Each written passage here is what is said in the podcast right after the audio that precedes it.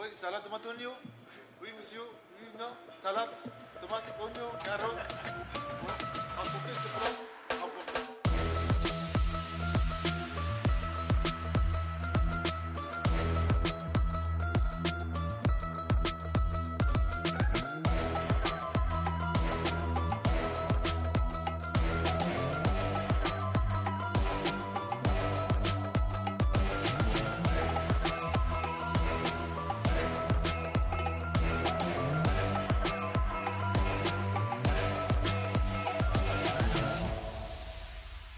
Salade, tomate, oignon, le podcast à consommer sur place ou à emporter. Derrière le micro, Ismaël. Et ça fait plaisir, les amis, de vous retrouver sur ce nouveau format. Un format audio que vous pouvez écouter partout sur votre ordinateur, sur votre téléphone. Vous pouvez écouter ça à la maison ou au travail. Vous faites semblant de travailler tout en écoutant ce magnifique podcast avec des invités. Le principe, on se retrouve autour de la junk food parce que moi je kiffe ça et on discute de mille et un sujets. Il y aura plein de surprises les amis. Je vous laisse découvrir ça. Ah, j'ai l'habitude, hein, monsieur, moi. Oignon et salade, pas de tomate. Non, je l'emporte. J'emporte, hein. Avec tout, s'il te plaît? Galette, chef. Et le premier invité, les amis, le premier invité de ce magnifique podcast, c'est mon, euh, bah, c'est mon frérot. Hein, c'est, c'est le gars qui est avec moi depuis le début de mon aventure professionnelle. Ça veut dire qu'on gagne de la thune. Eh ouais. C'est François de Rêverie. Ça va, mon, mon François? Comment tu vas, François? Ça va super, écoute, Ah ouais. impeccable. C'est super. Alors, euh, le principe du podcast, c'est que on a commandé euh, de la junk food et euh, on, on- elle n'est pas encore arrivée. Non, on l'attend. Mais qu'est-ce que tu as commandé C'est quoi ton plat de junk food préféré? Bah moi c'est le sempiternel kebab complet sauce blanche avec les frites Ok. et tout ce qui va avec. Quand tu dis complet, il y a salade, tomate, Oignon, tout chou qui- rouge. S'il y a du chou rouge, tu Je prends, je prends. Euh, moi, j'ai connu une époque où, où tu mettais même du, du fromage. Dans, Et ouais, des fois. Mais ça c'est quand je prends les panini kebab. Ok. Donc, en fait, tu as deux, J'ai deux grands choix. tu as deux gros univers. tu as le, le kebab complet C'est ça, et le le classico. panini kebab. Qu'est-ce qui fait qu'à un moment donné, hop, tu choisis l'un ou tu choisis l'autre? C'est quoi Le temps et euh, la faim. C'est- C'est-à-dire, si tu as vraiment la grosse dalle, on part sur le kebab. Exactement. Et si j'ai pas de temps et qu'il faut juste que je prenne un petit tanka, c'est panini kebab, supplément fromage. Ah ouais, parce que déjà dans le panini, il y a déjà du fromage, mais toi tu prends un Deux fois supplément plus parce de que fromage. voilà, tu kiffes le La fromage. viande avec le fromage. Ton rapport avec la junk food, bon, moi je te connais, mais les, les gens qui écoutent, ils ne connaissent pas. Euh, mis à part le kebab, tu n'es pas vraiment un mangeur de, de De junk, junk food. food, non, pas du tout. Donc, euh, on est d'accord que toutes les enseignes de type euh, BG, McDo, Quick, tout ça, non, Rédhibitoire. rédhibitoire. Si je peux éviter, j'y vais pas. Tu, tu vas, ja- tu vas jamais. Non. Et si on écoute mes filles, je suis un ayatollah. Parce que pour moi, c'est inadmissible. Je ne les emmènerai jamais là-bas. Alors, euh, sauf que tu y vas quand même, puisque moi, j'ai des photos de toi euh, au Burger King. Tu Quand vois. je suis obligé, euh, j'y vais quand même. Ok, c'est quand je te force. Ça, il, faut dire, il faut dire aux gens que des fois, on, on- on joue euh, ailleurs qu'au Havre, voilà, parce qu'on est des stars euh, internationales de, de Roubaix. Et du coup, euh, il nous arrive d'aller manger ailleurs, dehors. Et c'est vrai que quand, ah, quand on est en spectacle, c'est pas cher. euh, on est servi rapidement. C'est pratique. Voilà, euh, c'est pratique, le petit, le petit quick des familles. mais ça Ah. surprend toujours mes filles quand je leur dis euh, que j'ai mangé euh, du, euh, du McDo ou du truc. Et elles me disent, Quoi Tu es allé là-bas? Ouais, parce que toi, tu es hyper fit. Donc, ça va bien aussi avec ton, avec ton, ton mode de vie, le fait de ne pas manger de junk food. Enfin, je veux dire, entre toi et moi, on sait que j'en mange beaucoup plus que toi. et, je, pense au niveau de nos corps respectifs, euh, Ça peut se voir. ça peut se voir. un tantinet, un tantinet, un tout petit peu. Euh, François, moi, j'ai la chance de te connaître euh, vraiment fort. Et, et des fois, je me dis, les gens, euh, les gens ne te connaissent pas assez. Moi, je- les gens ne connaissent pas assez François. Parce que si, euh, si les gens te connaissaient comme moi, je te connais, ils, ils sauraient que tu es cinglé. Euh, Ça, c'est certain. ça, c'est vraiment certain. on va commencer, euh, si tu le veux bien, par euh, un des voyages qui m'a m'a le, le plus impressionné, c'est ton voyage en Inde. Si tu peux mettre les, les, les auditeurs dans le, dans le contexte, tu leur rappelles ton âge.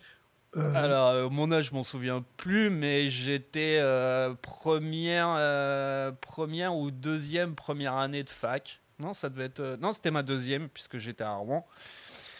La seule première année que j'ai fait à peu près dignement, où je vais dire, j'étais quand même un peu de temps en temps en cours. Et puis à la fin de l'année, au moment des partiels, j'en ai eu marre. Donc, tu tellement en cours que tu es parti en Inde.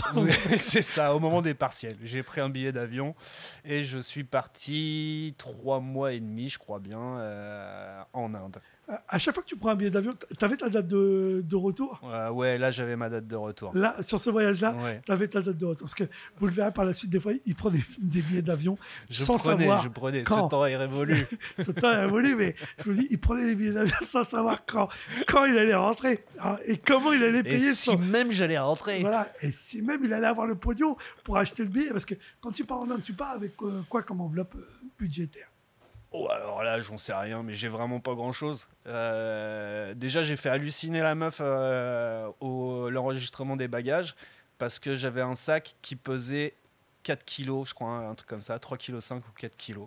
Donc 4 kilos pour pas- de valises. Ça fait rêver les gens là qui sont partis cet été euh, en Vendée avec, avec au Gros du Roi avec euh, 48 kilos de valises euh, dans le coffre, le scénic blindé et un Ah bah frigo oui. sur le toit.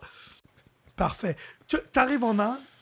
Comment ça se passe? Où euh, il y a des, des- des espèces de marées humaines où tu vois les mecs qui montent les, les- sur le grillage où tu te dis mais ils vont arriver à passer le truc. Après euh, c'est un peu flou euh, l'arrivée. Mais je te dis, je sors de l'aéroport, euh, je suis en panique, je saute dans un rickshaw et je lui dis bus station. C'est quoi un rickshaw? C'est les petits tri- euh, triporteurs là, les, euh, les taxis Comme indiens. un tuk-tuk un peu. euh, C'est ça, c'est exactement le même principe que les, les tuk-tuk. Et donc, euh, j'arrive à me choper un rickshaw et je dis au gars, avec mon anglais balbutiant, Bus station, bus station. Et le mec, il fait, yeah, yes, my friend, yes, no problem. Et il m'emmène euh, dans la bus station. Et à un moment donné, il me pose dans un truc et en me disant, this is bus station. Sauf que moi, j'ai l'impression qu'il m'a déposé dans un marché. Et j'ai mis à peu près trois heures à découvrir que derrière les stands, derrière les trucs, ce que je pensais être des rues, c'était les bus. Ok, ok, ok. Donc là, tu prends un bus. euh, comment, comment tu choisis le bus euh, Euh, bah déjà, j'ai mis euh, le temps de comprendre comment ça fonctionne. Euh, te dis d'identifier qu'en fait il y a des bus, d'identifier aussi qu'en fait il y a des petits offices où tu peux euh, t'arrêter pour prendre des tickets. Et là, je vois un truc et je reconnais Kulu Manali. Manali, ça me parle fort. Donc je décide de partir pourquoi- à Manali. pourquoi ça te parle fort, Manali? Moi, parce que, je pense que les gens qui nous écoutent là, Manali, personne connaît Manali. Moi, je... Ah bah tous les fumeurs de Toshi savent ce que c'est que Manali. Voilà, euh, du coup, c'est le moment prévention santé. Euh, voilà. Y- ce temps est révolu. hein. On, euh, on parle de ça au passé. Le gars monte dans un bus pour Manali parce qu'il a entendu. que Manali, c'est la capitale du euh, hashish euh, indien. C'est euh, en Himachal Pradesh, dans l'Himalaya. Et c'est vraiment. La- là-bas, là-bas, c'est- c'est légal. hein. Oh, ouais, c'est à peu près légal. C'est à peu près légal. Ok. Donc, tu, tu montes dans ce bus-là parce Ouais. que le- la ville te dit un truc, C'est ça. Mais la géographie du pays, tu, tu, tu, Aucune idée. tu la connais pas là. Non. Donc, tu sais pas là si tu non. Je, je sais pas. Je sais que je pars dans le nord parce que je savais que Manali c'était dans le nord, mais euh, j'en sais pas plus que ça.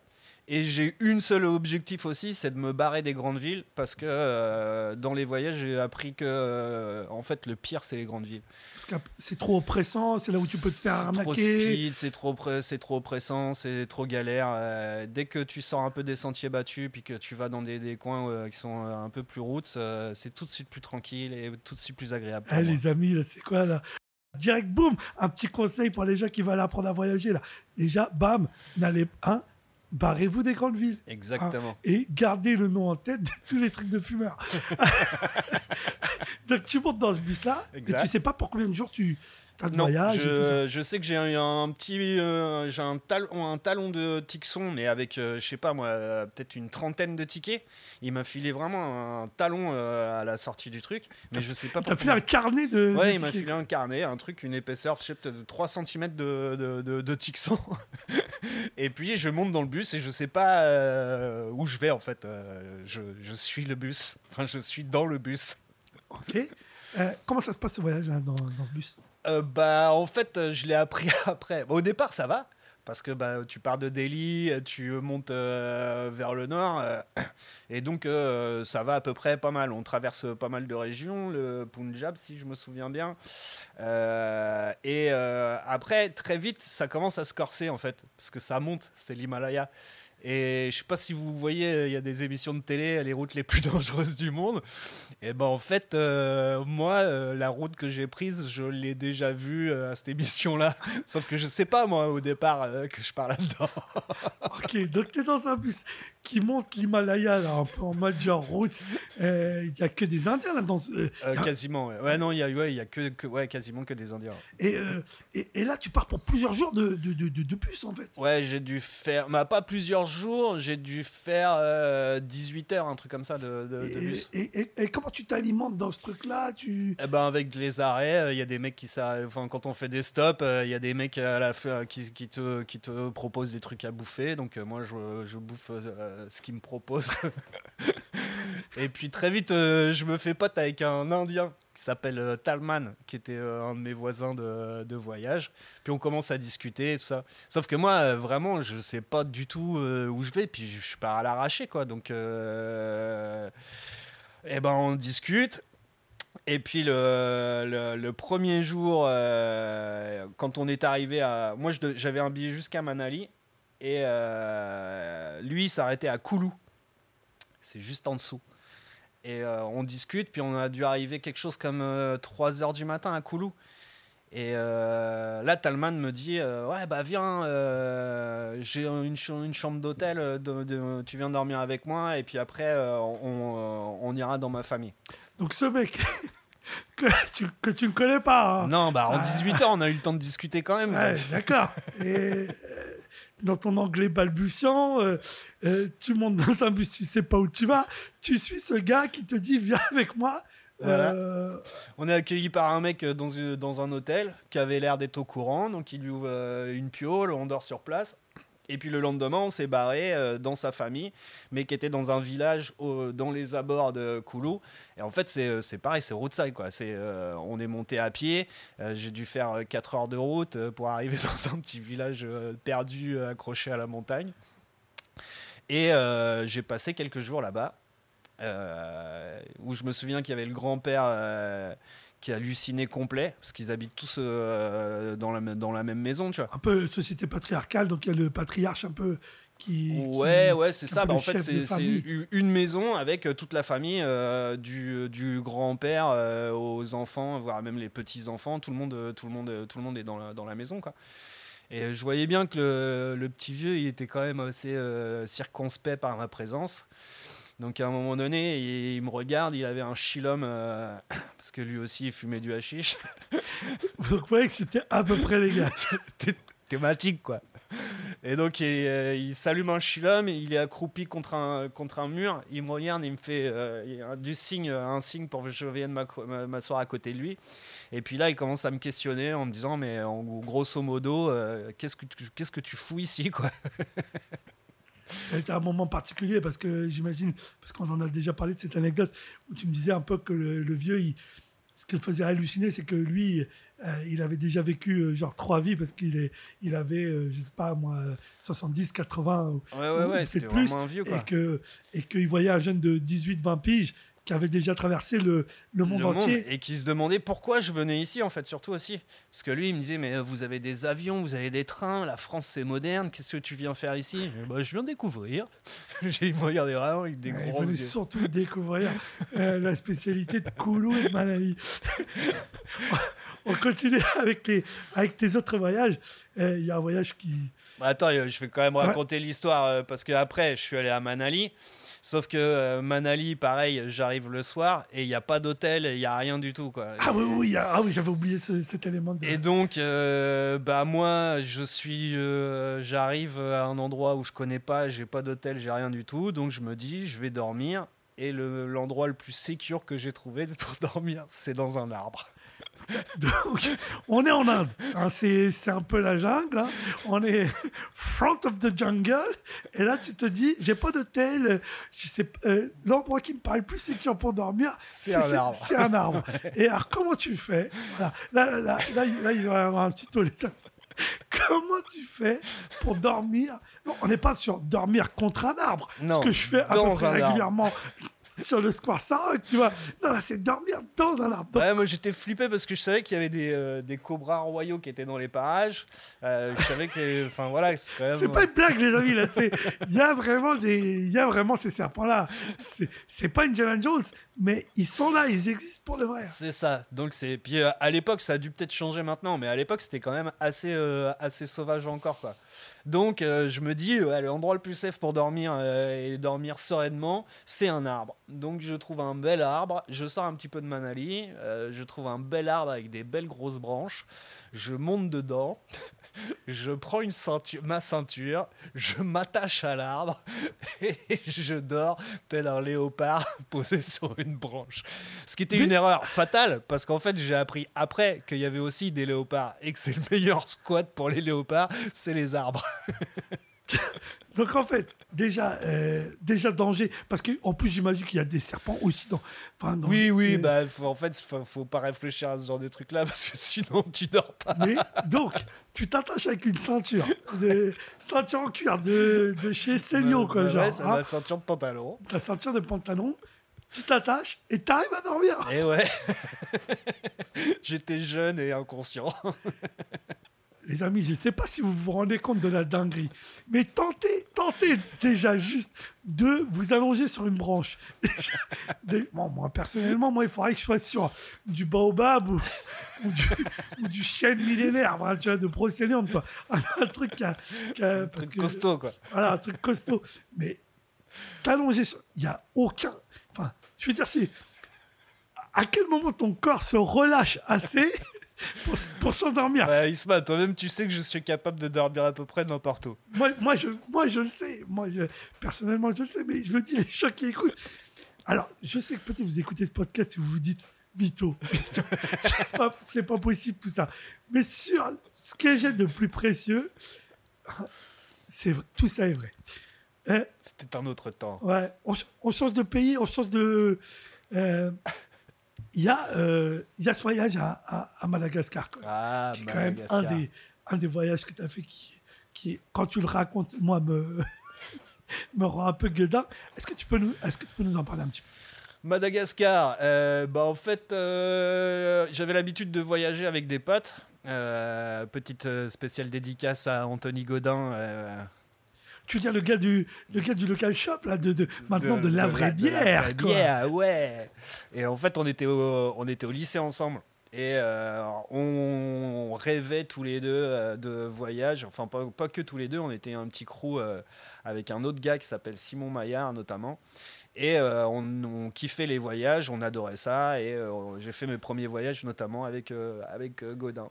Et euh, là, on est parti, euh, on s'est retrouvé sur place et euh, j'ai dû faire euh, un petit bout de temps. euh, J'ai dû faire 4 mois, 4 mois et demi. Quoi, Donc, euh, tu es resté à peu près 4 mois, Ouais. 4 mois et demi à Madagascar. Ouais. Encore une fois, moi, ce qui, ce qui m'intéresse, c'est les contextes.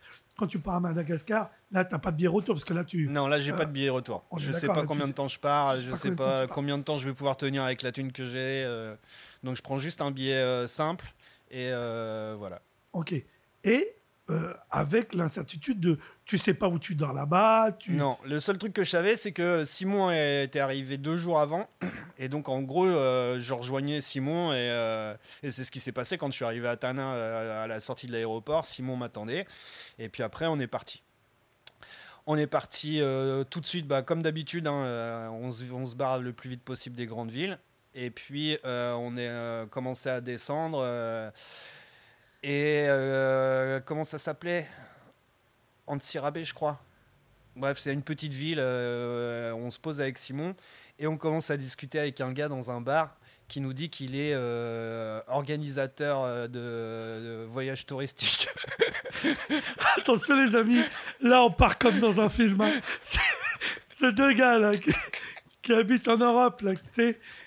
Là, ils ont, ils- Et le mec, il se présente un peu comme un tour opérateur. Quoi. Il fait Ouais, je suis guide touristique. on est dans une euh, toute petite ville hein, de, de, de l'île de Madagascar. Et les gars font confiance à tout le monde. hein. C'est ça. Et on commence à discuter. Euh, il nous offre un, euh, il nous parle d'un petit euh, séjour, d'une descente d'une rivière, la rivière Tsiribine. Et ça a l'air bien fun. Et il, nous, il nous parle de prix défiant toute concurrence. Est-ce que, comme ça, tu as un souvenir de. Ah, gros, euh, Je sais plus, mais euh, c'était, euh, ça devait être 200. euh, ah, je vais te dire des conneries, mais c'était vraiment pas cher. Je crois que en, en francs, parce qu'à l'époque c'était encore du franc, ça devait revenir à 25 balles le truc. euh, Ok. et, et pour lui, c'est quand même une donc grosse on somme. est, hein. on, est, on est autour de, de 3 euros le, le- Ouais, voilà. séjour. Le, le séjour d'une semaine. Je sais pas si vous vous rendez compte, les amis, mais si vous trouvez les séjours à 3 euros la semaine, Bah, après, on a vite compris aussi pourquoi c'était pas cher. hein. je te laisse continuer. Donc le gars, euh, ça c'est euh, c'est- le premier soir, on dort, euh, on dort dans un petit hôtel. Et puis il nous dit, on, on conclut l'affaire avec lui et il nous dit, bah, rendez-vous à la rivière le lendemain matin. Et donc on se porte. Et là on voit une pirogue arriver avec notre fameux guide touristique, un pote à lui, des sacs de riz et deux poules vivantes. Donc vous partez sur une pirogue. On dirait, je vous jure, on dirait une mauvaise blague qu'on peut retrouver sur les grosses têtes. C'est deux mecs et deux, et deux malgaches avec deux poules sur une pirogue. Et il y avait un Allemand et une Anglaise aussi qui faisaient du parti du voyage. On était quatre dans le, dans le truc. Ah, donc- grosse, grosse pirogue quand même. Il y avait deux pirogues. Ils arrivent avec deux pirogues. Euh, enfin, au départ, ils arrivent avec une pirogue et on se dit, mais là, ça va être trop chaud. Et le gars, il a disparu, il est revenu avec une pirogue, mais qui avait l'air euh, genre vraiment usé. Ok, c'était la pirogue de secours. C'est ça. Et donc, euh, voilà, et on est parti euh, pour la, la descente de la rivière Tsiribine euh, pendant euh, une, cinq jours ou une semaine, un truc comme ça. Et en fait, euh, bah, euh, voilà, c'est euh, c'est un endroit qui est hyper sauvage. Et euh, on fait que pagayer toute la journée et s'arrêter euh, le soir euh, sur des petits coins. on Pour campe manger du, du, du riz du riz et de la, et, de, la, poule, qu'il faut qu'on on y aille qu'avant parce que bah, elle est vivante. Les tours opérateurs ils, ils prévoient ça désormais dans les hôtels all inclusive. Ah Mais bah là, non, là, je pense vraiment- aujourd'hui ça se ferait plus toi. Ah, c'est du, du tout compris là. Et je me, je me souviens de la tête de l'allemand et de l'anglaise quand ils ont vu le truc, ils se sont vraiment posé la question à deux fois s'ils venaient ou pas. Et Ils, sont, ils sont venus. Ils ont, Ouais ouais, ils ont fait après euh, ah ouais mais non, parce que après on s'est on s'est quitté euh, on est on est allé jusqu'à la côte et après nous avec Simon on a continué en cabotage. C'est des petites euh, pirogues euh, à balancier avec de la voile euh, et on a continué jusqu'à tous les arts euh, comme ça. Ouais, tiens, j'ai une petite anecdote euh, qui me revient euh, sur, le, sur la rivière de Tsiribine. On descendait en pirogue, et puis moi j'avais un peu pris l'habitude, donc on pagayait, puis de temps en temps il n'y avait pas assez d'eau, donc euh, il fallait descendre de la pirogue, pousser la pirogue, et puis euh, y aller quoi. Et puis bon, très vite je, prends le, je prends le truc, puis à un moment donné, je sens la pirogue qui coince, et je vois les deux guides, euh, enfin le gars qui était le, malgache qui était dans la, pirogue avec moi, qui bouge pas. Et moi, euh, direct, je saute à l'eau pour aller mettre, euh, pour aller pousser la pirogue. Et là, je vois le malgache, il change de tête, il me fait non, non, non, non, non, non, remonte dans la pirogue. Je dis pourquoi? Il dit crocodile. en fait, il y avait des crocodiles dans le coin où on était, c'est pour ça qu'il hésitait à descendre de sa pirogue. Et voilà, voilà. Ce qu'il faut savoir, c'est que François aurait pu mourir. À 12 fois, 12 fois. ah ouais, 12 On fois, c'est- eu- c'est- c'est un minimum. C'est c'est- Là, c'est je 12 te- fois par semaine. Je te, je te parle de ça, pareil. euh, ça, ce, ce- ce- ce jour-là, Simon, je pense, euh, il a prié. euh, il a cru qu'il allait mourir. Euh, toujours dans ce voyage à Tsiribine, le- habituellement, on s'arrêtait vraiment et côté euh, sur les deux rives, il y avait en général un petit village et puis on restait du côté du village et puis aux abords du village quoi. Et puis euh, il y a un soir où euh, bizarrement le village il est de l'autre côté de la rive et on voit les gars qui vont euh, vraiment ostensiblement de l'autre côté de la rive. Nous sur le coup on se pose pas de questions. On est au- autour du feu de camp et puis là il y a cinq ou six mecs qui arrivent euh, de nulle part du, du noir euh, et avec euh, ma- machette, lance parce qu'ils ont tous des lances à Madagascar, enfin dans le coin où on était du coup du moins. Et ils commencent à discuter avec les guides. Et je parle pas le malgache, mais pour moi les gars ils sont pas en train de discuter, euh, ils sont vraiment en train de s'engueuler quoi. Et je C'est vois bien. C'est hostile. c'est hostile. Ouais, c'est hostile. Il y a, Mais- il y a- il y a de la tension dans l'air. Et ce qui met encore plus de tension, c'est quand on, on demande au guide qu'est-ce qui se passe? Le gars, il fait non, non, tout va bien. euh, il veut une casserole. Et derrière, il repart en malgache. Mais euh, on a l'impression qu'ils vont se battre tellement ils se gueulent dessus, quoi.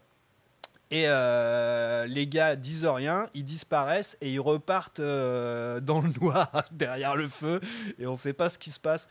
Et euh, ah ouais, j'avais aussi parce que à l'époque j'étais un peu cinglé. Moi j'avais acheté une en arrivant le premier truc que j'ai fait en arrivant à Madagascar, c'est acheter une machette. Donc Oui, bah, je bah, me je- baladais tout le temps je, avec ma je fais machette. ça tout le temps aussi. hein. Dire, euh, là, cet été, je suis parti en Crète. T'avais ta machette. Quand je suis arrivé à l'aéroport, euh, avant de monter dans le taxi climatisé, je me suis acheté une petite machette. Bon, elle était toute petite, hein, c'est la machette suisse. Ouais, la pliante. Ouais, elle fait clé USB et, et machette. Et donc, euh, bah, on a été tellement flippés, puis on avait senti qu'il y avait de la tension, que moi, cette nuit-là, j'ai dormi avec ma machette dans mon duvet, en mode si jamais ça revient, je suis prêt. Ok, donc on est dormir sur un arbre, dormir avec une machette dans le duvet. Mais ça, mais ça se termine bien. Ça, se- Ah, ça se termine super bien. On est arrivé euh, à. Enfin, ça se termine bien pour toi parce que Oui. il y a parfois des, des gens qui t'accompagnent qui, qui, qui, vraiment le, le- la... Bah, Simon, notamment. Simon, il a failli mourir du choléra. Donc, vous voyez, ça, ça se termine bien, mais ça se termine surtout bien pour François. hein. Euh, Simon, il, a, il, a, il est parti. En fait, on s'est quitté à Touléar. euh, il est remonté chercher sa copine de l'époque qui arrivait à Tananarive. Et euh, comme on, bah, toujours pareil, euh, pas une thune, donc euh, à l'é- à l'économie, euh, moi je dis à Simon, je reste, je reste à Touléar et je t'attends, j'attends ton retour. Et au départ, il devait partir trois jours. Et en fait, au bout d'une semaine, il était toujours pas là. Et il a mis, je pense, une bonne dizaine de jours avant de revenir. Et quand il est revenu, euh, bah en fait, euh, l'hôtel, euh, moi j'étais plus à l'hôtel, toujours pareil, économie. J'habitais chez un Rasta qui s'appelait Django à Ifat, qui était à une vingtaine de minutes euh, de Touléar. Et tous les jours, je faisais la- l'aller-retour en moto avec une copine de l'époque, Sarah, pour aller voir si Simon était rentré. Et un jour, euh, on arrive à Touléar, il y a tous les gamins qui nous courent après en disant Michi Simon, Michi Simon, Michi Simon, ce qui voulait dire Simon est rentré. Et euh, quand j'arrive à l'hôtel, il y a un gars qui est devant euh, le comptoir. Je le pousse à moitié euh, pour euh, aller choper le, gars de l'hôtel et lui dire Eh, Mon pote Simon, il est rentré. Et en fait, le gars que j'ai poussé, c'était Simon. Mais il avait tellement maigri euh, pendant ce truc-là que je ne l'ai pas reconnu. Ok. Il y, a quand même, il y a quand même un point commun dans tous ces voyages et tout. Euh, en tout cas, moi, quand j'en parle avec, euh, euh, avec des potes ou avec la famille et tout, c'est que vraiment, tu as quand même une espèce de baraka euh, absolue. Ah C'est-à-dire bah que, oui. quelle que soit le, la, l'énorme galère qui, qui t'arrive ou les conditions de truc, il y a quand même une facilité qui arrive Bah, on derrière s'adapte. qui, qui fait que, hop, tu, tu survis, quoi. Pour raconter notamment comment euh, t'as pêché du requin. Souvent, je raconte ça aux gens, aux marquises, que t'as une dent de requin autour du cou, mais que celle-là, c'est un vrai requin que t'as buté. c'est pas la même chose, les amis, c'est pas la même chose. En tout cas, voilà, c'était, c'était la première euh, de ce podcast. Euh, c'est pas terminé le podcast parce que euh, vous allez le voir, toujours une petite, une petite sucrerie hein, pour terminer un, un beau repas Ah, Pourtant, junk food. bien, je suis pas dessert, moi. Voilà, mais là, nous, on va y aller. Une petite sucrerie, un petit baklava. Euh, je vous laisse Oh. découvrir ça.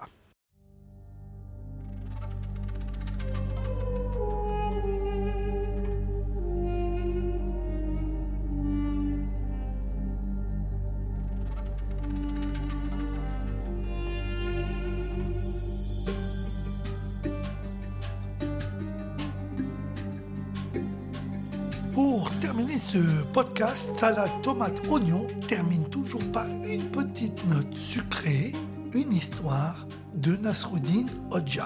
Vous ne connaissez pas Nasruddin Hodja? Laissez-moi vous rappeler de qui on parle. Nasruddin est un personnage mythique de la culture ottomane. Il est connu des Balkans jusqu'à la Mongolie, du Moyen-Orient jusqu'au Maghreb. Un personnage extraordinaire, à la fois ingénieux et complètement absurde, à qui il arrive mille et une histoires. Un personnage central de ce que l'on appelle la culture orale, des histoires racontées par le bouche à oreille, et aujourd'hui, ce sera ma bouche et vos oreilles.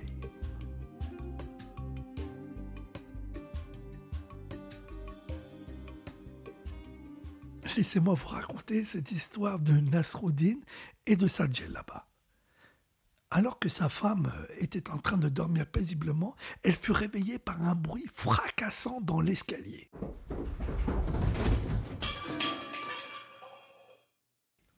Nasruddin, ça va? Oui, c'est juste là-bas qui est tombé dans l'escalier. Mais enfin, Nasruddin, on n'a jamais entendu une djellaba qui tombe dans l'escalier et qui fait autant de bruit. C'est juste euh, que j'étais à l'intérieur.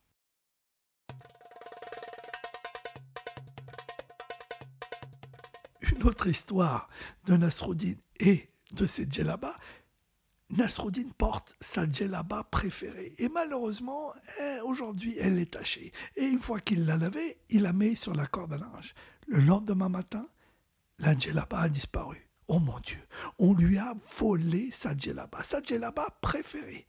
Nasruddin, en voyant ça, ameute tout le voisinage, mais en étant hyper heureux. Hé les amis, venez me féliciter, c'est extraordinaire, on m'a volé ma djellaba préférée. Mais enfin, eh, Nasruddin, c'est ta djellaba préférée, on devrait te consoler plutôt que te féliciter, non? Je, je comprends pas pourquoi tu es heureux. Parce que cette fois-ci, je n'étais pas à l'intérieur.